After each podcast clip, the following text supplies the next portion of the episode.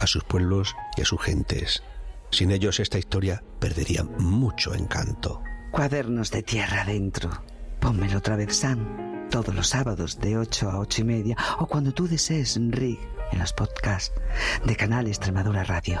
Presiento que este programa es el inicio de una hermosa amistad. José Luis Mosquera y Ana Álvarez nos cuentan asombros extremeños que pueblan los archivos. Cuadernos de Tierra Adentro. Un programa de Canal Extremadura Radio en colaboración con el Centro de Estudios Agrarios de la Consejería de Agricultura, Ganadería y Desarrollo Sostenible.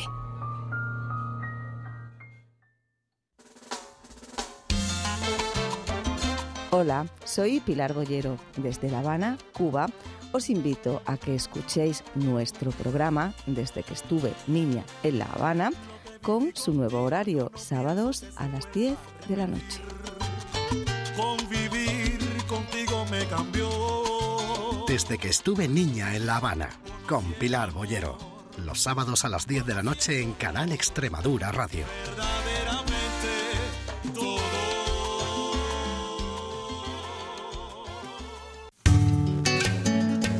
¿Cómo sería un mundo más igualitario y justo?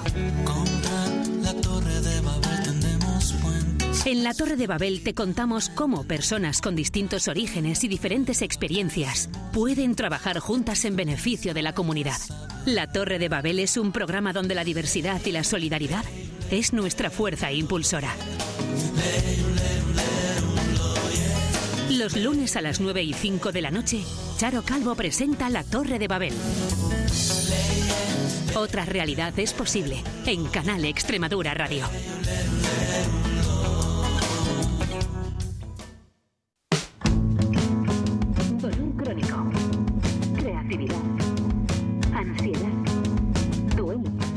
De Paulov.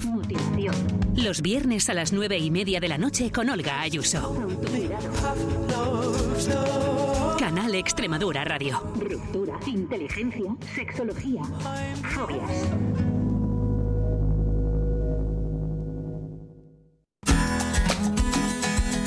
En la Casa de Todas analizamos y profundizamos en los diferentes aspectos y temas relativos a la diversidad sexual y de género. Desde la realidad extremeña, pero con perspectiva general y global. Todos los lunes a las nueve y media de la noche tienes una cita con José María Núñez en la Casa de Todas, en Canal Extremadura Radio.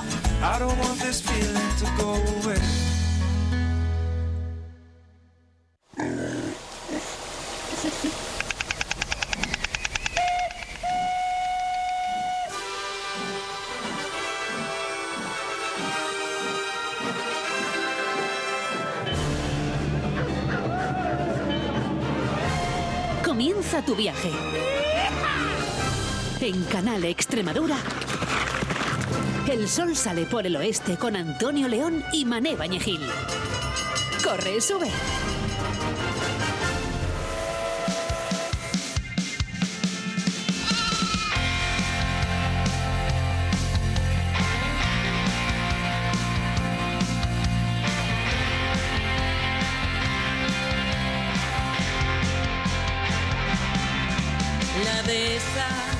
Se refleja en el jardín del Edén. Cielo y luz, mi canción, el andén de un viejo tren. Extremadura, mi aliada, campo,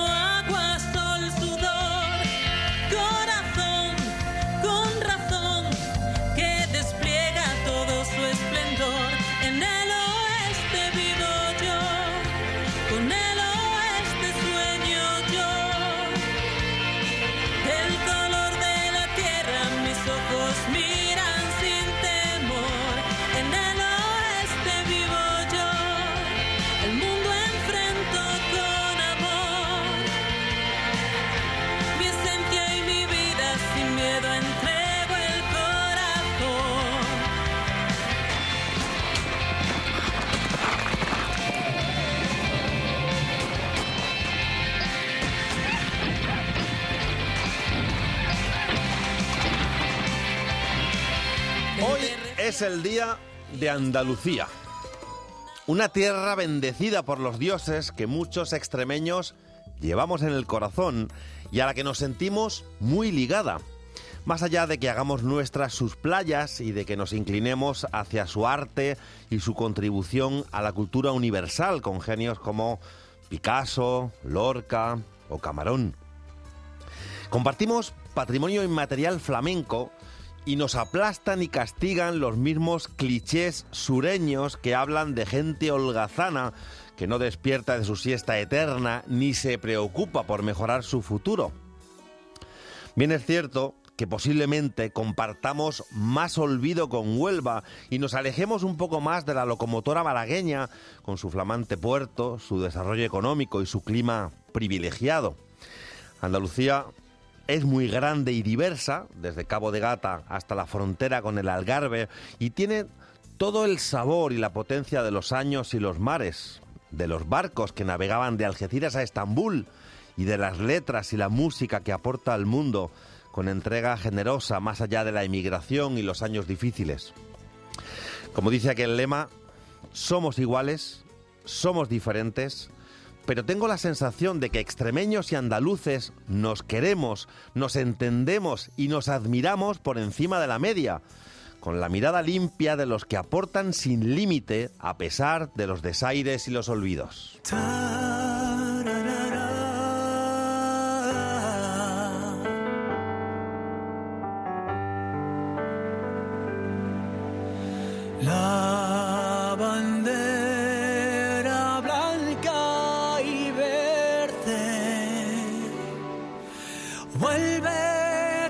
Siglos de guerra. A decir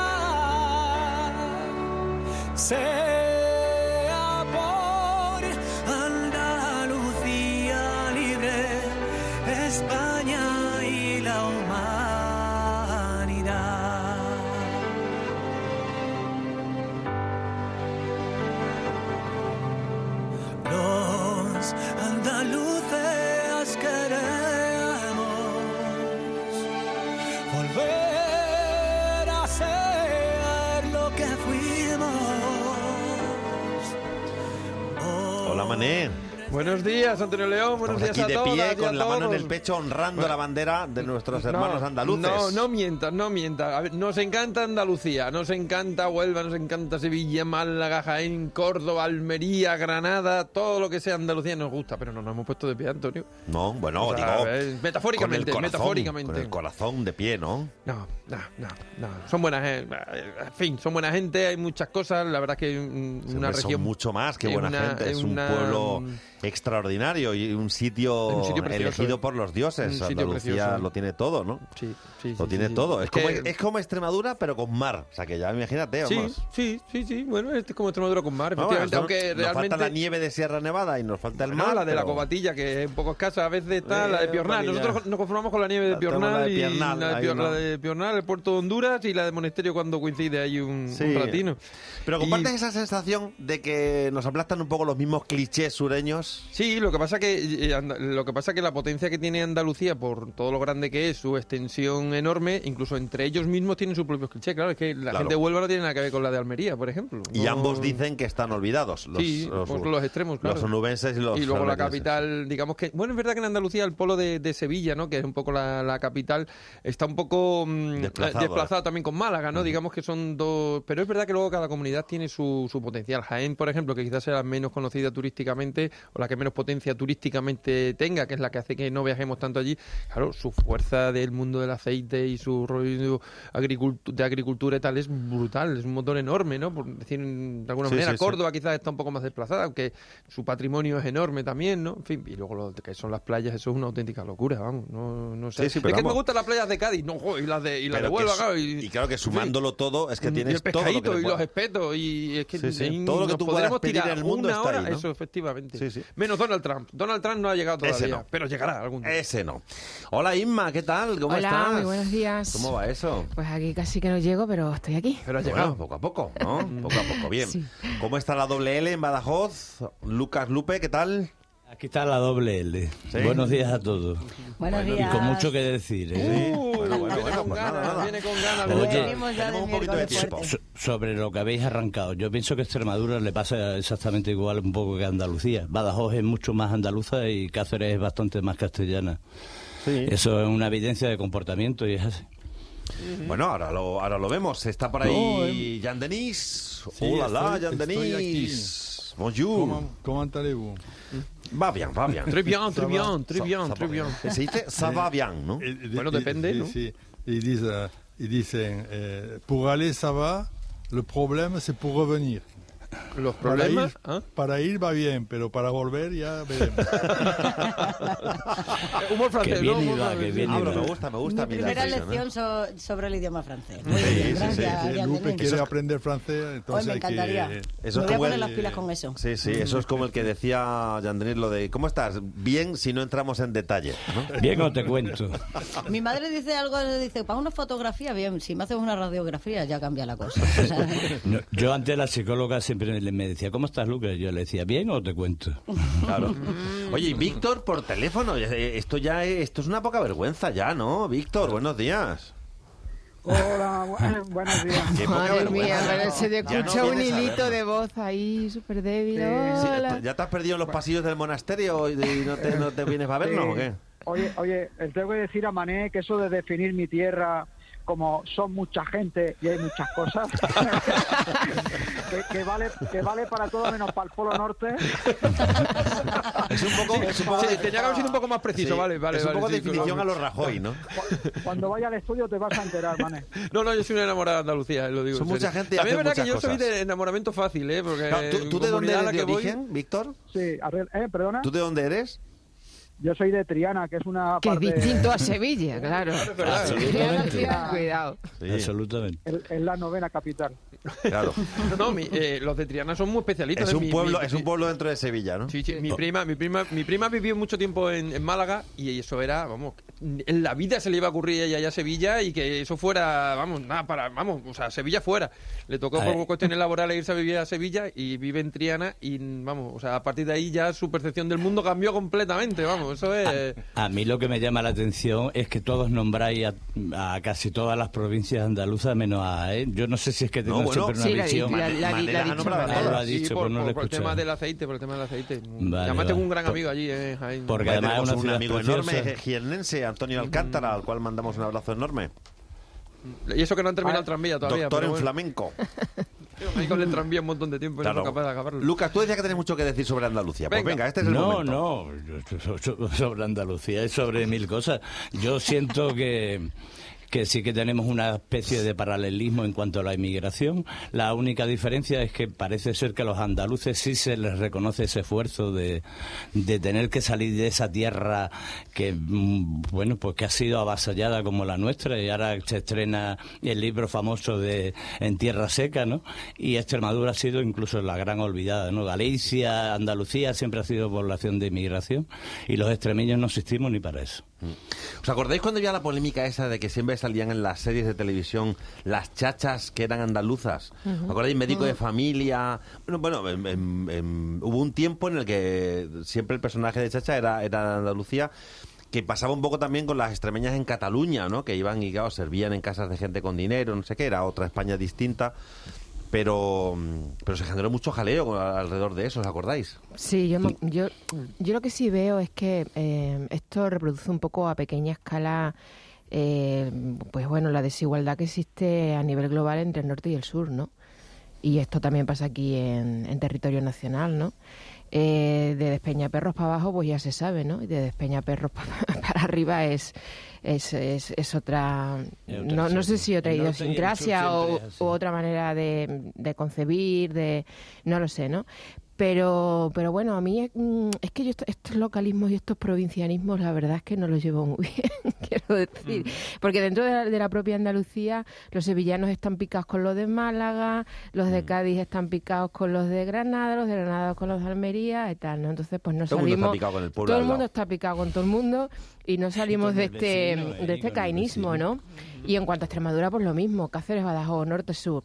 Es que, en pasa fin, a nosotros lo que nos ha pasado, lo que nos pasa es que somos una región muy escasamente poblada, a diferencia de Andalucía, donde hay una gran densidad demográfica, y luego no tenemos salida al mar, y eso siempre es riqueza, Mm. fundamentalmente, ¿no? Bueno, en Extremadura tenemos un problema, mm, Cáceres-Badajoz, de no mirarnos mm, Sí, pero- ni colaborar los unos con los pero, otros. pero, bueno, incluso ahora se está viendo, ¿no? En la política, ¿no? De los dos candidatos del PSOE, ¿no? Uno más por Cáceres, otro más por, por Badajoz. No sé, a mí me parece que este cainismo no, no lleva a ninguna parte, ¿no? Mm, Y parece que, parte, y parece que es, es que no, absurdo, es es que somos absurdo, incapaces de trascender eso. O sea, yo no sé ahí qué, qué pasa.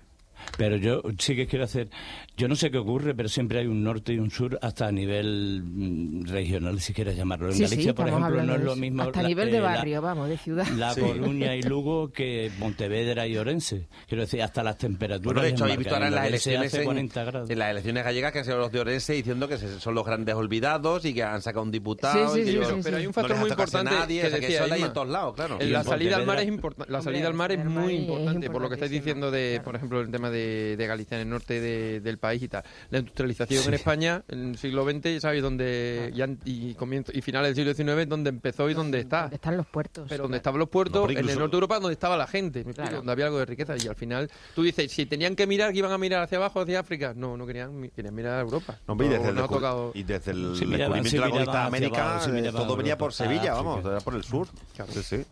Y, y de eso, la, la riqueza cultural, económica y de potencia que te da tener puertos, claro, eso Andalucía lo ha, lo ha visto toda la vida. ¿no? Claro, hombre, además que tiene muchísimos kilómetros de costa, ¿no? Desde Huelva a Almería. Y tener dos Eh, mares, fijaros, claro. Y claro. mirando hacia dos mares, ¿no? Sí, sí. Mares. Hay, hay, hay, hay una cosa que además es muy reivindicada, así como quizás un poco mitológicamente por los que crearon un, un poco esta idea de la patria andaluza, etcétera, que es el pasado árabe, donde pues eh, claro se pasó toda la reconquista de una estructura económica pues eh, de pequeñas propiedades y de, una cierta eh, infraestructura artesanal y preindustrial eh, a una pues eh, economía que eso también ha pasado en Extremadura totalmente latifundista de grandes enormes propiedades pues en muchos casos casi improductivas y que eran pues botín de guerra y una eliminación de toda la estructura productiva y claro eso mm, a diferencia del norte de España ha dejado una huella indeleble en el en la, en la forma de, de- de, vamos en la riqueza y en la forma de, de producir y por tanto también en las estructuras sociales y políticas de, de todo el sur peninsular y esa lastra pues eh, por desgracia y aunque hace muchísimo tiempo que, que sigue, sigue sigue vigente tenemos que darse un- una vuelta por Andalucía por Extremadura y ver esas enormes extensiones pues eh, eh, digamos eh, cerradas Casi feudales, sí.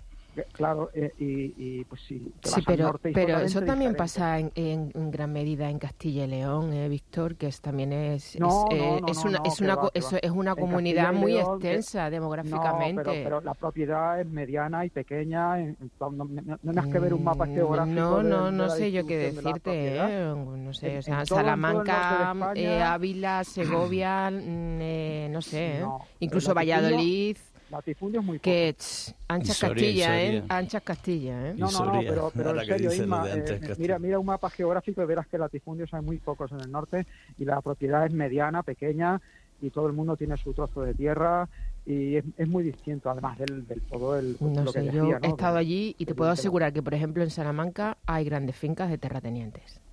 Sí, sí, hombre, muchísimas, hay grandes fincas, muchísimas. no- y en Zamora pero no- pero- también. Pero- Quizás pero no- más en Burgos, en la zona norte de Burgos, la zona montañosa, no te lo voy a discutir. Pero lo que es mm, terreno de cultivo, terreno llano, eh, ahí En sí, general, sigue, sigue habiendo eh, muchas fincas y muchos, sí, como dices tú, sí. latifundios.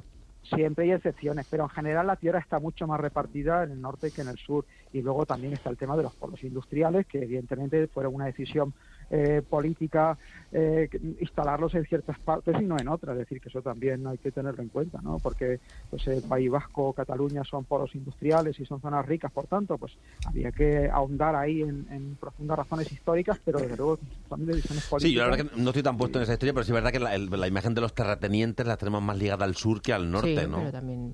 Yo, por, Sí, sí, por lo menos en Castilla y León y en Castilla-La Mancha, mm, yo Es creo que, que esto es que también no existe. existe la ¿eh? pequeña y mediana propiedad en Andalucía y en Extremadura muy Sí. poquita. Y- y incluso, Jean Denis, en Francia pasa igual con el norte y el sur, ¿no? También hay muchas diferencias.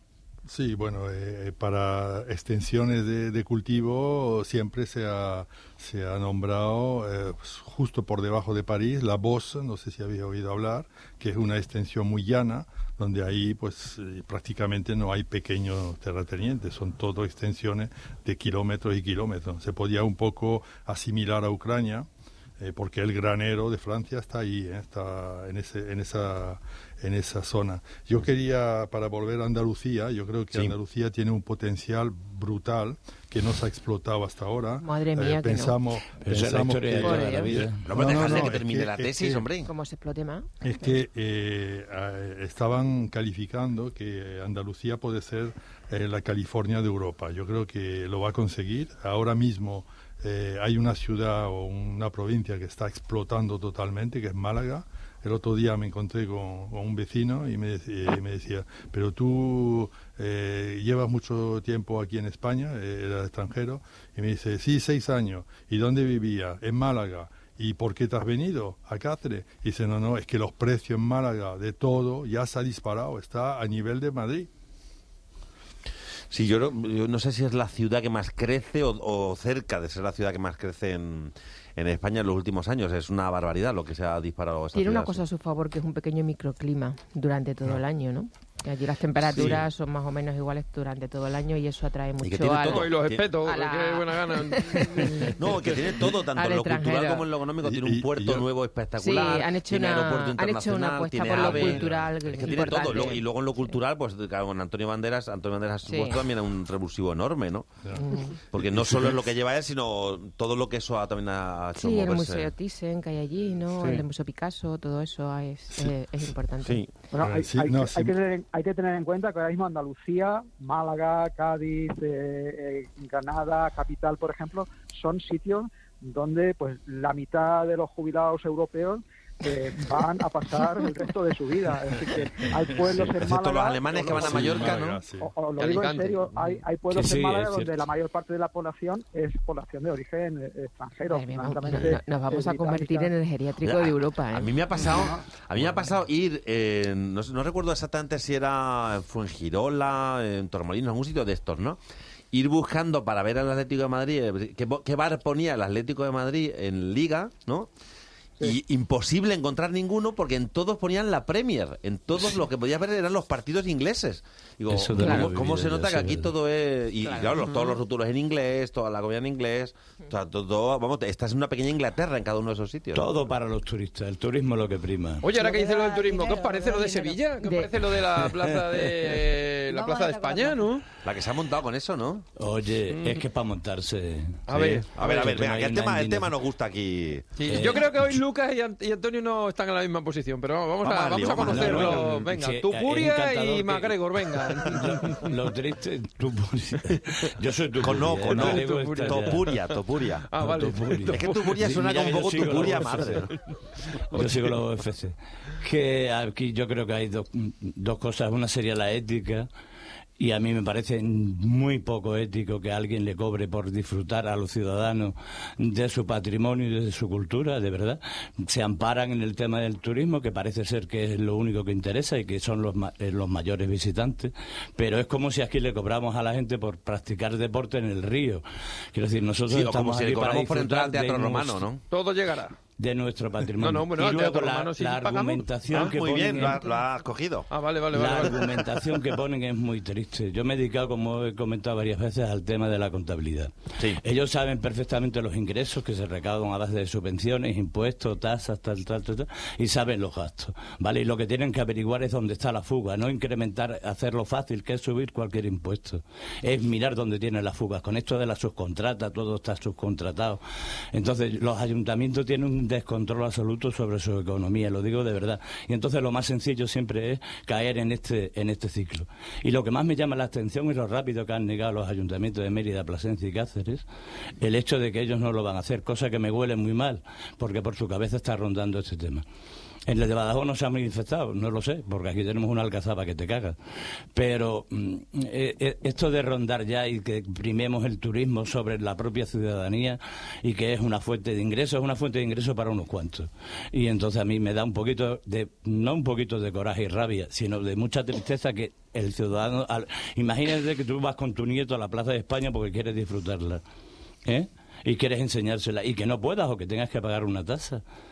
Mm, Yo sé que la ley a veces permite ciertos recovecos sobre estas historias, pero es que a mí, ya te digo que éticamente me parece mm, tristísimo, tristísimo. Y la simpleza de los políticos, cuando hablabas, no, no sé de quién, de Donald Trump, Moreno, a veces no sé si le hace falta ponerse un flequillito.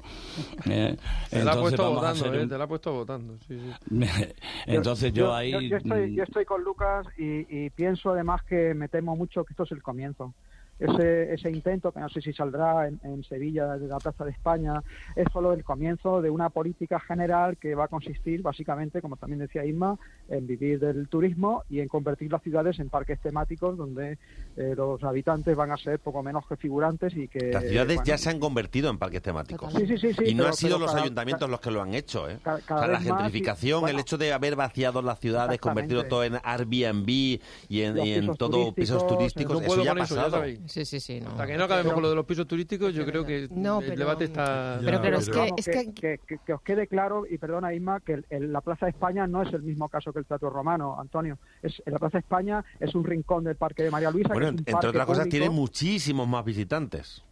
Bueno, bueno, sí, igual que lo tiene una avenida, la, la calle de, de- yo qué sé. Sí, la pero que a, a mí no me parece mal que paguemos por pero- ver pero no- patrimonio, que valoremos también así. Claro, o sea, desgraciadamente decir, mucha sí. gente solo valora, es como mi alegato contra los, los conciertos gratuitos, ¿no? O sea, por supuesto Pero- que, que- pero- que la pero- cultura pero- tiene derecho a ser universal, pero, tener, pero la experiencia, una cosa es el concepto filosófico y otra cosa es la experiencia. La experiencia es que cuando tú tienes algo gratuito, muchísima gente no lo valora y no solo lo valora, no solo no lo valora, sino que lo destroza. Y eh, el hecho de que muchísima gente vaya a un sitio supone un desgaste enorme y un cuidado pero- que hay que pero- tener con ese sitio. pero- o sea, cobrar no es una cosa de, ay, qué bien, me voy a lucrar a costa de vosotros. No, es. lo- eh, otra cosa es que luego No, les no. exijamos que ese dinero nos digan en qué lo utilizan y lo utilicen para recuperarlo, para mantenerlo, para tenerlo limpio, que, eso es, que esa sí, es la sí, idea. Antonio, pero Oye, es verdad que Antonio y un- yo no coincidimos. un- Claro, una claro, cosa es sabía pagar- yo. Ya os- una- Luca, ya te he dicho muchas veces pagar- que el día que todos nos pongamos de acuerdo disolvemos la tertulia. Claro, ¿para qué coño vamos a hablar? Claro. Una, una cosa es A ver, que tasa termine Víctor, venga, turística, termina Víctor y luego Denis, venga. Sí, perdóname, es que como no veo, no sé, una cosa es pagar una tasa turística general que pase- pasa en muchas ciudades y que, que eso es normal y que eso sería una señal de civilización de que estamos un, pues un poco compensando pues ese digamos ese ese cúmulo de problemas que genera el, el turismo masivo y otra cosa es convertir un espacio público no patrimonial patrimonial es el teatro romano ¿vale? Pero la Plaza de España tiene una parte de patrimonio y una parte fundamental de espacio público. Es una plaza pública como cualquier plaza, la Plaza de España de Mérida. Entonces, pues eh, y eso no solamente es peligroso porque, eh, eh, o sea, no solamente es inconveniente porque es un sitio público, sino además es un precedente peligroso porque abre la puerta a que cualquier otro espacio público que sea muy demandado por los turistas, pues, el, el barrio de Santa Cruz entero se podría eh, cerrar. Pero es y que no tiene nada que ver la Plaza de España con la Plaza de Mérida, ni con la Plaza de Cáceres, ni con la Plaza de Badajoz, no tiene nada que ver. O sea, ¿Cómo es que un no? sitio, ¿Cómo que no? es un sitio Pero- muchi- pero- de, de valor muchísimo más alto en lo patrimonial, muchísimo más alto en lo turístico, donde se han rodado películas internacionales, donde hay un- una zona de, de un, potencial turístico enorme. No es un sitio de paso, no es un Bueno, sitio que pues- vas allí a tomarte No, el algo. eh, Eh, no. Antonio, yo, yo vivo allí, vamos, he vivido allí. No hay bares, vida. ¿no? Ni Es hay comercio, ni hay industria, Hay, no, hay, no. hay terrazas y bares justo al lado. La gente va allí a hacer deporte. Yo voy, y cuando iba al parque, que iba Sí, pero bueno, veces, eh, pero esa gente que va a hacer deporte y a los bares no les van a cobrar, dicho, los sevillanos no pagan. Los sevillanos Pero- de, pero- de ciudad y provincia. Claro. Bueno, yo, yo Pero- por- bueno, eh, Pero es un precedente. sí. Ya veréis que no Sí. sé que va a ser un precedente, un comienzo. eh, no sé si habéis Bueno. estado en Nueva York, pero dentro de Central Park eh, hay muchos eh, sitios, muchas estancias que son de pago. Y es un sitio también abierto y público, ¿no? No sé, yo aquí lo que veo es que hay una dicotomía. Bueno, Nueva York es el, es el hito del, del mundo Eh, liberal, donde se cobra Sí, por todo. sí, pero que es lo que te iba a decir. O sea, que yo aquí veo eh, una, una, una dicotomía di- de, de difícil eh, resolución, que es la dicotomía que hay entre el turismo como fuente de ingreso que se está convirtiendo en la principal fuente de ingreso en muchas ciudades y por otro lado pues a lo que aludís no Eh, qué pasa con la gente que es allí de la ciudad y vive allí no Claro. esa dicotomía es fácil Claro. es difícil de resolver Y sobre todo en sitios sin más donde el Eh, turismo sí, es sí, sí. cinco o seis veces la Mm, población eh, de la- del claro, sitio. masivo. Que claro, tú tienes que, que- que limpiar, tienes Totalmente, que abastecer de agua, tienes que mantener aquello totalmente. bien para una Pero, población cinco veces eh, mayor. Yo mucho me temo que esto al final será como todo, es decir, será fagoti- fago- fagotizado por la por la lógica de- del capitalismo. O sea, esto está claro, ¿no? Eh, al final, pues lo- venderán los pisos del centro, los convertirán en apartamentos turísticos, venderán No, los eso ya ha edificios, pasado. los convertirán No- en hoteles como está futuro. pasando aquí en Mérida. Sí, sí, pero, pero- todavía a mayor escala. O sea, en, en- el- cualquier sitio que tenga un pequeño capital eh, patrimonial y cultural lo va a explotar en este sentido, ¿no? En los centros de las ciudades ya son, entre que son mm, ya parques temáticos con el tema de Airbnb y todo esto, y que luego todas las tiendas son las mismas, ya te da Totalmente. igual estar en Madrid que en Roma, que en Viena, que en Alemania, porque son las mismas tiendas. Vas al mismo Zara, al, al mismo Stradivarius, vas Total, a... globalización Entonces, total. al final, ya cada vez se parecen más. Totalmente. lo único que diferencia a cada sitio, lógicamente, Es que el tú idioma, es el idioma y Vaticano ya solo lo vas a tener en Roma, Sí, o la sí, Plaza de. España Sevilla solo lo vas a pero, tener pero en es verdad que cuando sales al extranjero cada vez tienes menos conciencia de que estás en el extranjero, porque es que es Cada vez más parecido todo, todo igual. excepto los sitios genuinos. Sí, sí, bueno, sí, sí. Evidentemente, Bueno, no. sobre eso ha escrito un artículo Víctor Bermúdez en el Breco Extremadura hoy, que, que Yo- ya, lo, ya lo tiro así. Yo he estado la semana pasada en, gracias. Ca- en Cáceres. gracias, ¿Os Mané, parecería normal? Gracias por la cuña. Estamos reconduciendo nuestra amistad desde el comienzo del programa. Que, que yo estaba la semana pasada en Cáceres. ¿Os parecería normal que se cobrase, y ya se han rodado películas, como dice Antonio y tal, que la, La parte la antigua. parte antigua se cobrase por acceder a ella? Todo llegará. Si, si lo que No, se cobra si repercute que en que la parte que antigua esté mejor, pues me parecería bien. De Pero- todos pero, modos, ah, hay... hay... pero es- Yo es discrepo, mucho- Antonio, eso es patrimonio de los ciudadanos. Es que patrimonio de, que pa- pero patrimonio de los ciudadanos también es el teatro romano, Lucas, y, Claro. y se, y A se- ver, y se si- cobra por decir, entrar. y la patrimonio Alhambra, de los ciudadanos claro. es el Museo del Bueno, Prado si y se si a cobra mí lo por entrar. muy o sea, triste- quiero Y decir, la Alhambra, que no todo, se cobre la claro, Alhambra tampoco, todo lo ¿por que es patrimonio cultural Sí. hoy en día es que se cobra por entrar y yo, bueno, pues siempre que sean unos precios razonables, tampoco me parece una cosa... Primero que sea eh, razonable y luego que revierta y en luego el que cuidado del sitio. Pero el el propio problema. mantenimiento A ver, del si se lo sitio. va a ¿no? coldo, lógicamente Claro, no estamos de no, acuerdo. no, hombre, claro, pero- Que, que ahí está el no. problema de... La- de- la di- de- No, y luego hay otra cosa también, que es que parece que si no se paga no se valora, ¿eh? Lo que decías No, tú eso- antes, eso ¿no? Entonces, eh, ¿Y pensáis que los turistas lo No, valoran no, de verdad? eso es de ¿En una lo experiencia vital atroz. Que van atropellados, que van en manada, ¿pensáis que de mantienen?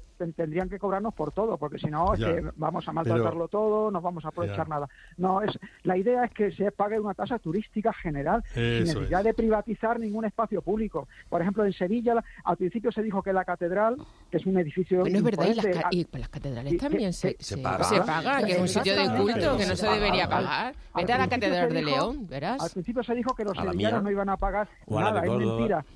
Todo el mundo tiene que pagar por entrar a la catedral cuando además de ser un edificio que está mantenido con fondos públicos, es además un edificio que simboliza un espíritu de confraternidad y de religioso que no tiene nada que ver con el, bueno, en teoría al menos con el, con el mundo del mercado. Sin embargo, eso va a pasar también con la Plaza de España, acabar pasando con el parque entero de María Luisa en Sevilla y con muchas otras zonas que son zonas de paso públicas que tienen esa combinación de patrimonio y, y espacio vivo de verdad y no simplemente un espacio cerrado como y eso ya veréis como de aquí a un tiempo si no hacemos algo se va a convertir en parte privatizada de ese parque temático en que nos están convirtiendo poco a poco pero pero sin, sin perder fuerza. Jean Denis. Sí, yo, yo creo que eh, pagar por visitar un palacete o un, una- Versalles, un sitio cerrado, eh, bueno, se puede entender. Eh, para, para visitar o pasar por una plaza, yo lo veo muy difícil. Y como decía Víctor, hay otros medios, yo- la tasa turístico, porque se lo están achacando al turismo.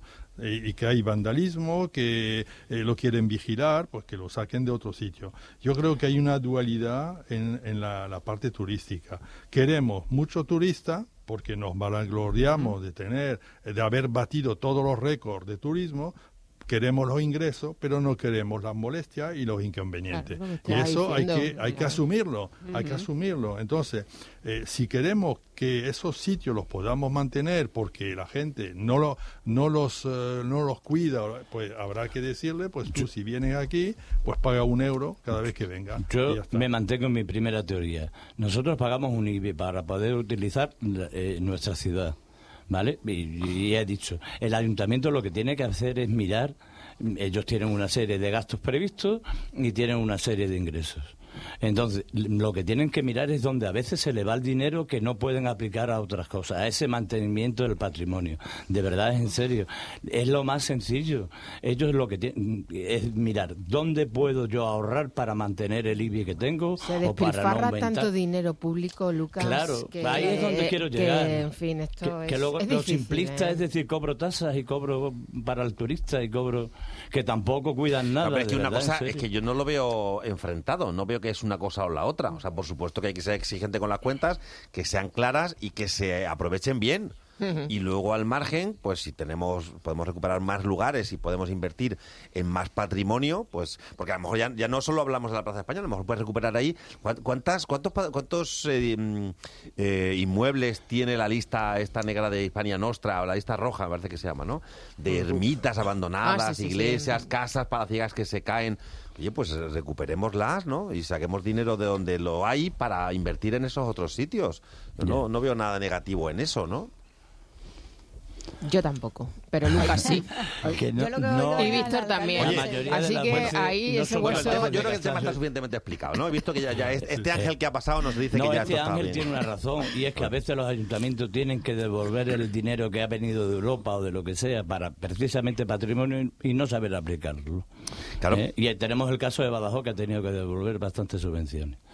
Eh, o como otras ciudades, porque al final no acaban aplicando esos ingresos que tienen donde tienen y exclusivamente nada más que tienen un destino. Bueno, la eh, contabilidad es- presupuestaria de los ayuntamientos. Ese es un tema que un día tenemos que invitar aquí a gente que esté metida en ese tipo de proyectos porque la cantidad de dinero, de líneas de financiación que quedan sin cubrir por falta de proyectos. De hecho, ayer hablando precisamente con una persona que trabaja mucho estos los proyectos europeos, me decía, el problema para hacer algo no es el dinero. Ahora mismo en la España, en la España y en la Europa de 2024, el problema no es el dinero, el problema es la falta de proyecto. O sea, hay muchas líneas de financiación y, y ahora se acaba de abrir otra enorme que mm, que no se cubren porque no hay proyectos, porque no se presenta nada interesante que se pueda hacer. ¿no? Eso es otra cosa. Oye, pero, Pero- que yo quería aprovecharos, ya que estamos en la semana del mobile y está hablando ¡Oh, mucho el de coches voladores y un poco Sí, de todo sí, y tal. sí, sí. Eh, ¿Lo estáis siguiendo? Me gustaría saber qué se os está llamando la atención. Yo, yo, mira, esto, mm, estoy, estoy calladita hoy porque estoy Sí, ¿verdad? pochita, estoy pochita. Ah. Eh, No levantas cabeza, otro- Lupe, últimamente, ¿eh? Estás Uh, ahí... No, no, no, no sé qué me ha pasado con el, con los, el año los nuevo. cambios del tiempo, el tiempo. el tiempo. Eh, que eh, yo lo estuve escuchando una cosa que me pareció interesante que era mm, eh, pues no recuerdo quién era pero era alguien que entendía del tema este Sí. estaba en la feria del mobile que lo que decía y que no me había parado yo a reflexionar es que en realidad se estaban presentando productos que están que no, no son útiles ahora mismo para, o sea que están tan avanzados que en realidad mm, no son no los podemos usar ahora mismo en la vida que tenemos, que a lo Sí, no, mejor claro. se puede usar, eh, lo puede usar alguien como entretenimiento o tal, Bueno, pero que al supongo final que la- este año será la inteligencia artificial Claro, que domine todo pero- eso. Sí, pero lo que lo que decía es que al final eh, la tecnología avanza tan muchísimo más rápido que la sociedad. Quiero Claro. decir que, que al final hay un montón de cosas que se están presentando o que se están inventando y tal que al uso mm, no no nos saca de nada porque no está Sí, al pie o o de que todos faltan los ciudadanos. infraestructuras. Que para, una para, para implantarlas. Yo, como- yo me quería quedar con el tema que puso Isma, de la visión que tiene del móvil, que era el aumento de la prostitución. Hombre, Lucas, venga, tírale Eh, tú. sí, es que me llama mucho la atención que es verdad, es de las pocas profesiones donde las mujeres dominan el- esa profesión. Perdo- y me hizo perdón. pensar. Ostras, bueno, ostras. perdona, perdona, que ya... Hemos pisado ha- una mina, hemos pisado pisado- una mina. Eso no, no, no, que- es trabajo no, es que- ni no, es profesión, no, ¿eh? Lucas, Cuidado, pisado ¿eh? una mina antipersona. Eh, no, no, eso no, No, es trabajo ni es profesión. Y luego, ahora Eh, empieza a hablar, ¿eh? Venga, y ahora me dejas terminar. Sí, ahora te dejo hablar, pero, pero utiliza bien los conceptos, hombre. No, Bueno, no, yo- que has empezado bien, no metas la pata ¿cómo ya de entrada, tú? hombre, por ¿Cómo le llamas favor. No digas que es una Con lo- profesión. con lo bien que Que iba. bueno, Con lo bien que habías empezado. No, déjame terminar. Venga, tírale. Me hace ver que en las tecnologías también lo que es mm, el, el- el- quien domina todo, ahí está los CEOs, casi todos son ma- hombres. Quiero decir, que lamentablemente tampoco hay una igualdad en cuanto a, a- al acceso a ciertas profesiones. Se supone que en el mundo tecnológico no Se debería llama de techo haber. de cristal, Lucas. Vale, pues O- le o de llamamos techo cemento, o de cristal. Y ahora me cemento, dice cómo se llama la actividad de la prostitución. La actividad de la prostitución se llama el derecho patriarcal más antiguo que existe, que es el derecho del hombre a hacer uso del cuerpo de la mujer para su Bueno. satisfacción sexual. A mí Eso me es. gustaría pensar, eh, si hubiese, porque se supone que en ese mercado debería haber casi una paridad en cuanto a hombres y mujeres, porque no es cuestión de decir somos diferentes por el tema de la fuerza o de... Mm, ¿Por qué sigue habiendo tantos mm, eh, hombres, tantos CEOs, tantos ejecutivos? tan- Si fueran mujeres realmente también habría eh, putos o gigolos o lo que sea, quiero decir, también aumentaría. Pero vamos a ver, no te lo estoy explicando desde el primer Sí, momento. me has dicho el techo de cristal y yo me he ido a la no, de cristal. no, yo te no, yo en cuan- es que estás mezclando cosas, o sea, vamos No, no, eh, es que lo que no Eh, voy a dar es si mi los CEOs fueran mujeres, Sí. ¿habría prostitución masculina en la No. calle? No habría, ¿no? Yo creo que no. No. ¿Creéis, cre- creéis que no? Por- pero ¿Tú crees porque que no hay puntos o porque... No, pues por, por lo que te acabo de decir, o sea, Bueno, porque existe, porque ¿eh? La la, prostitu- sí, la vamos, existe masculina es- existe, eh, eh, sí, demandada por hombres. no, no, y por demandada por ¿eh? hombres. O sea, a mí me no, a mí me traéis datos, a mí me traéis datos para contrastar esto. o sea, yo tiene yo leyendas urbanas, a mí leyendas urbanas no me valen. No, no, Eh, vamos a ver, la prostitución es lo que es. Y, y yo puse la noticia esa para que la gente que nos esté escuchando se entere de qué va la cosa. Sí. Eh, eh, bueno, es una noticia de periódico desde hace unos años, pero per- per- perfectamente extrapolable ahora. Eh, cuando tienen lugar estos mega congresos a nivel internacional, donde van tantos CEOs, tantos directivos y tanto pez gordo de todas las empresas, eh, aumenta la demanda de prostitución. Y lo que hay detrás de la prostitución es trata. Lo que hay detrás de la prostitución es explotación. Lo que hay detrás de la prostitución es una violación sistemática de los derechos fundamentales de las mujeres. Esclavitud. Y esclavitud. Y eh, esto de, de que las mujeres, eh, hay mujeres que ejercen la prostitución por libre decisión y por libre elección, hay que cogerlo con pinzas, ¿vale? Porque la libertad de elección no puede ser la coartada para justificar este tipo de prácticas y blanquear este tipo de prácticas. La prostitución, insisto, es el derecho patriarcal más antiguo que existe, no la profesión más antigua que existe, no señor. El derecho patriarcal más antiguo que existe, que Y- es y el de- que es no- no había el derecho, el derecho del hombre a hacer uso Pero- del cuerpo de la mujer para Y- y- satisfacer sus deseos sexuales. Y si existiese realmente como, como trabajo, vamos a poner un ciclo formativo, vamos a poner no- un módulo. yo no Aprende quería- a hacer sí, mm, la eh, GESA lo eso. tenía, la GESA Hombre, por favor, es que, Pero te- es que, te- escucha, es que oye, es que yo quería tener otra visión. Pues muchos no deberíamos apuntarnos en- a ese ciclo. ¿eh? Sí, claro, sí. Escucha, Y, yo y- poner cualquiera de vuestros orificios para que Todo- sea perforado. Estamos, cosa a ver, muy todo mala. A ver qué tenemos tal. claro la opinión No, no, en digo cuanto para a- luego Claro. hacerlo gratis, pero digo No, para entrar. no, hombre, es que vamos a que hacer- vamos a ser serios con este tema. ¿eh? De verdad. Yo no quería hablar de la prostitución, ah, que realmente ha sido un, eh, un inicio. Yo lo que quería hablar es como el machismo sigue muy presente hasta las nuevas tecnologías. Y esa era mi opinión, explicado que era mal, lo que te has quería explicado mal. transmitir. Que tú te has agarrado al otro, porque Bueno. pero si todos explicado tenemos claro qué opinamos respecto Y en cuanto a las cada uno. tecnologías en sí, ¿os ha llamado la atención algo? Pues yo lo que dice Lupe, yo es que ya estoy perdida ya con tanta tecnología, os lo digo No, de verdad. Iremos descubriendo qué pasa O con sea, la, yo entre, la inteligencia entre la artificial. inteligencia artificial, los chat GPT, la versión 4, la versión 5, la versión tal, el, el, el esto Ah. que, que, que no sabes muchas veces si lo que estás viendo es real, los productos de la inteligencia artificial. O sea, me parece que estamos otra vez viviendo en la caverna, ahí, ¿eh? pero que vamos a ser incapaces de distinguir lo que es sombra de lo que es realidad. Sí. O sea, esto Lo es una cosa... tremendo, lo que es la tremendo es que ahora mismo los jóvenes eh, tienen un móvil. A los seis meses lo tienen que cambiar porque sale algo nuevo o algo y cada móvil vale mil, más de mil euros. Claro, por un nivel es de estatus tremendo, que se tremendo. tiene, ¿eh? Igual que el coche. Depende del móvil que tenga, es el estatus social que ocupas. Es cierto lo que decía un, un poco Lupe, que, que se está un poco inventando un poco por encima de nuestras posibilidades, vamos a decir, de infraestructura y de consumo. Y, y las nuevas redes como el 5G y ahora ya la 6G y la 7G, pues claro, están muy bien a nivel teórico, pero falta eh, toda esa infraestructura que haya falta para, para, impl- para implementarla. Una cosa interesante que sí he leído yo en relación con esto es la competencia eh, tremenda y desatada y subterránea, pero que, que influye en todos los niveles entre, entre el mundo eh, asiático, sobre todo entre China y entre Estados Unidos, ¿no? por, por la producción de tecnología, por, por la fabricación de chips y por estar un poco controlando esas herramientas que son las que van a determinar toda nuestra vida en un futuro, igual que lo hace hoy Internet o a, nivel que lo conocemos, ¿no? Sí. Es, es alucinante. Y en cuanto a lo que dice Inma y Luca, a mí me parece impresionante el, el tema de la prostitución, en efecto. Eh, eh, me recuerda un poco a, a cuando los grandes ejércitos, eh, eh, por ejemplo, en la época romana, etcétera, y la época moderna, iban eh, pues eh, avanzando y conquistando sitios, y detrás de ellos, a veces como parte de, de la logística, iba un ejército de prostitutas para para digamos para calmar al, al- Coquette, a la que tropa, se dice ¿no? en francés. Eso está algo, claro. algo Eso está terrible claro. y Mira, o cómo formaban casas Bueno. de esclavas sexuales para, para en fin me parece totalmente algo similar a eso Sí, me parece sí. algo tremendo y terrible Os dejo con otra hermosa canción sobre Andalucía. Hay muchísimas, muchísimas. La del Canca es la que nos va a cerrar hoy la tertulia. Es maravilloso teneros aquí, debatir, hablar, compartir y enriquecernos mutuamente.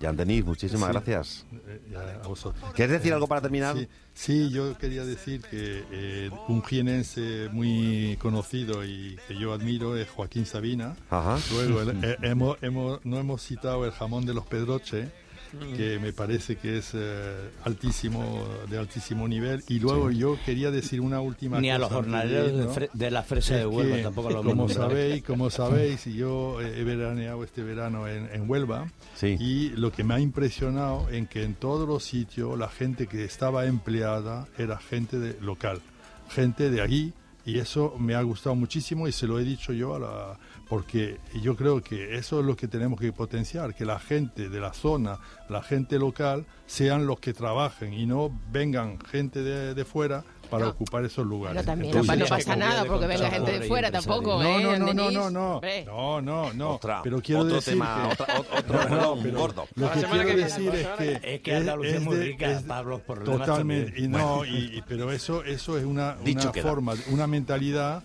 nueva que me parece de, de alabar. ¿eh? Viva Huelva, viva Andalucía. eh, Sí, feliz sí, día de Andalucía a los andaluces que estén por aquí, por Extremadura, y a los extremeños que estén en Andalucía también. Claro que sí, hombre. Eh, Jan Denis, Víctor, Lucas, Lupe, Inma, muchas gracias. Venga, feliz semana. y su alegría me hiere. Nadie te va a querer como Andalucía te quiere. Nadie te va a querer como Andalucía.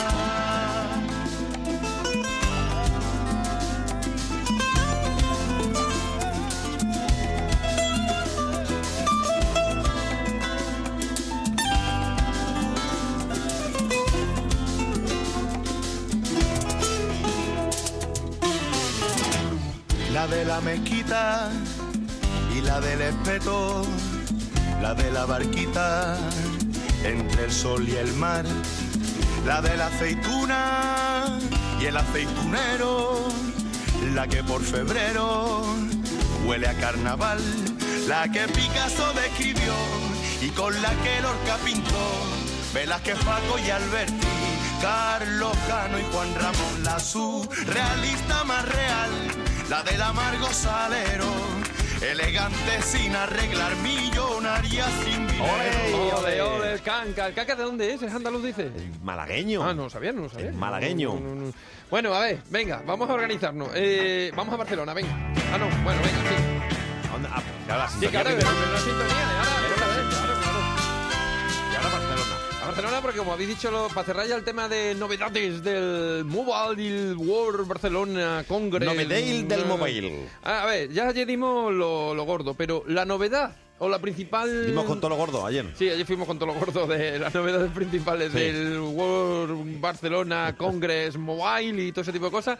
Pero lo gordo HDMI MP3. de lo que está todo el mundo hablando en Barcelona es de una cosa que no ha pasado en Barcelona. ¿Ah? ¿No? ¿Qué ha pasado? Los señores de Apple, Apple, ¿vale? Apple Company, Apple Sí, Company la ha decidido, manzana. eso es, ha dicho que va a dejar de trabajar en el coche eléctrico. ¡Oh! ¿Y eso? Pues... ¿No le ven mm, futuro? No. No, no, le- no se ven ellos en ese futuro, ¿vale? Ah, bueno. No se ven ellos en ese futuro. Entonces, ha cancelado toda la línea de trabajo que llevaban haciendo durante mucho tiempo, en el que habían invertido mucho dinero. ¿Y qué es lo que van a hacer? Pues muchos de los ingenieros de allí, no todos, muchos de los que estaban adscritos a ese proyecto, van a pasar a centrarse en la inteligencia artificial. Han decidido que el coche eléctrico no es su, su historia. ¿Qué ha pasado? Pues lo que tú has pensado rápidamente. ¿Qué pasa? ¿Que no hay futuro en el coche eléctrico? Mm, no sabemos. no sabemos. Lo que sí Para sabemos nosotros no lo hay. técnicamente. Ellos han pensado, para nosotros no lo Eso hay es, para ellos no lo hay. ¿Qué pasa? Que hay indicios de que, mm, a ver, estamos teniendo problemas. En China, de hecho, por ejemplo, han fabricado tantos coches eléctricos que ahora les sobran coches eléctricos. ¿Cuál es el principal problema, por ejemplo, aquí en España de la compra del coche eléctrico? Dos principalmente. Una, el precio. Y otra, los cargadores de esto, que se supone que la tecnología avanza y tal, no sé qué. Había un dato que me ha parecido mm, mm, desalentador completamente. Las gasolineras eléctricas, por decirlo de alguna Las manera, electrolineras que eso llaman, es. ¿no? Tienen una media para hacerse entre permisos de una cosa y otra de no menos de 18 meses. Claro, si tú quieres fomentar el, el coche eléctrico y para montar una electrolinera de estas tardas 18 meses, pues vamos lentos. A todo esto, pues claro, la industria está haciéndolo, siguen siendo caros con una crisis en la que la gente no sabe si compra o no compra. En fin, está complicado. Llegarán, habrá coches eléctricos, o sea, coches eléctricos los hay y los habrá y estarán Muchos, tal. sí. ¿Serán el futuro, el único, el referente? Pues es donde está un poco en duda. Y bueno, el movimiento este de Apple, pues mm, Mm. digamos que ha dicho, ojo, los que se han ganado en bolsa, en bolsa han ganado. Han dicho, ah, mira, ¿sabes qué? Estás ahorrando ese dinero lo de Apple, pues ahora tienes más. Venga, Pues vamos. subes en bolsa, Oye, venga. otro tema, el tema Ábalos. Vete. ¿A quién tú escuchas ahora mismo aquí esta canción de los lo Amaya? qué Pedro Sánchez Ábalos, ¿o cómo? sabía que ibas a decir eso, sabía que ibas a decir eso. ¿Cómo está el tema, Oye, madre que, que mía, rueda de prensa dio. Ábalos ayer, que qué Sí, sí. penita casi se echa a llorar allí, diciendo, me han dejado solo, ¿no? Sí, en fin, eh, ya está, contó allí su película e intentó defenderse y claro, pero... Pero- lo de en- Twitter lo es tremendo. Sí, porque sobre todo hay un hilo que yo recomiendo que se llama Grupo Mixto, porque la historia no está tanto en, lo que en si Ábalos debía dimitir o no, sino el hecho de que se vaya a un grupo mixto que cada vez más, más nutrido, ¿no? Y más heterogéneo. Sí, ¿no? sí, sí. Bueno, eh, voy a poner un audio. Que por cierto, que esta mañana ver, escuchaba a uno del grupo mixto, no recuerdo qué partido era, Sí. diciendo que claro, que allí ya pues, empieza a faltar sitio, que no cabe la gente y que además la asignación no es por diputados, claro. es por grupo. Claro, efectivamente. Entonces viene uno más, pues oye, una boca más alimentada, tenemos menos Hay dinerito que para repartir, sí. A ver, los diputados cobran el mismo, el mismo dinero, los- el dinero que cobran los diputados, es, ese no se lo quita a nadie. Sí, pero sí, luego hay un claro. dinero que es del grupo, pues yo que sé, para actividades, ese tipo de cosas, que claro, se la tienen que repartiendo en todo lo que, todo lo que están. Venga, Bueno, eh, pero Ábalos, como tampoco tiene amigos, no hará actividades, ¿no? bueno, mirado así, mirado, mirado así, que el resto del grupo mixto esté tranquilo. En fin, eh, Ábalos comparado con Gladiator. Soy Ávalo décimo Meridio, exministro de Fomento, exministro de Transporte y exmarido de mis tres mujeres. He sido señalado con el dedo por el caso Coldo. Jamás dejaré mi escaño. No voy a dimitir. Y encontraré mi venganza en el grupo mixto en esta vida o en la otra. Todo esto lo sacan eh, con la imagen de la película de Gladiator. Claro, es que ahora con lo de la inteligencia artificial, bueno, no solamente inteligencia, el Photoshop y todo ese tipo de cosas, claro, tú rápidamente has cogido las imágenes de Gladiator, las has metido en la cara de Pedro Sánchez y le has metido la imagen de Goldo, uy, de Goldo de, de Ábalos. Sí, no, Entonces, no, claro, no, parece no. una película fascinante. Pero no es el único, hay muchos. Venga, el siguiente, por ejemplo. Vengo Eh, solo en mi coche. A ver. Siento que me enfrento a todo. Vengo solo en mi coche. No tengo secretaria.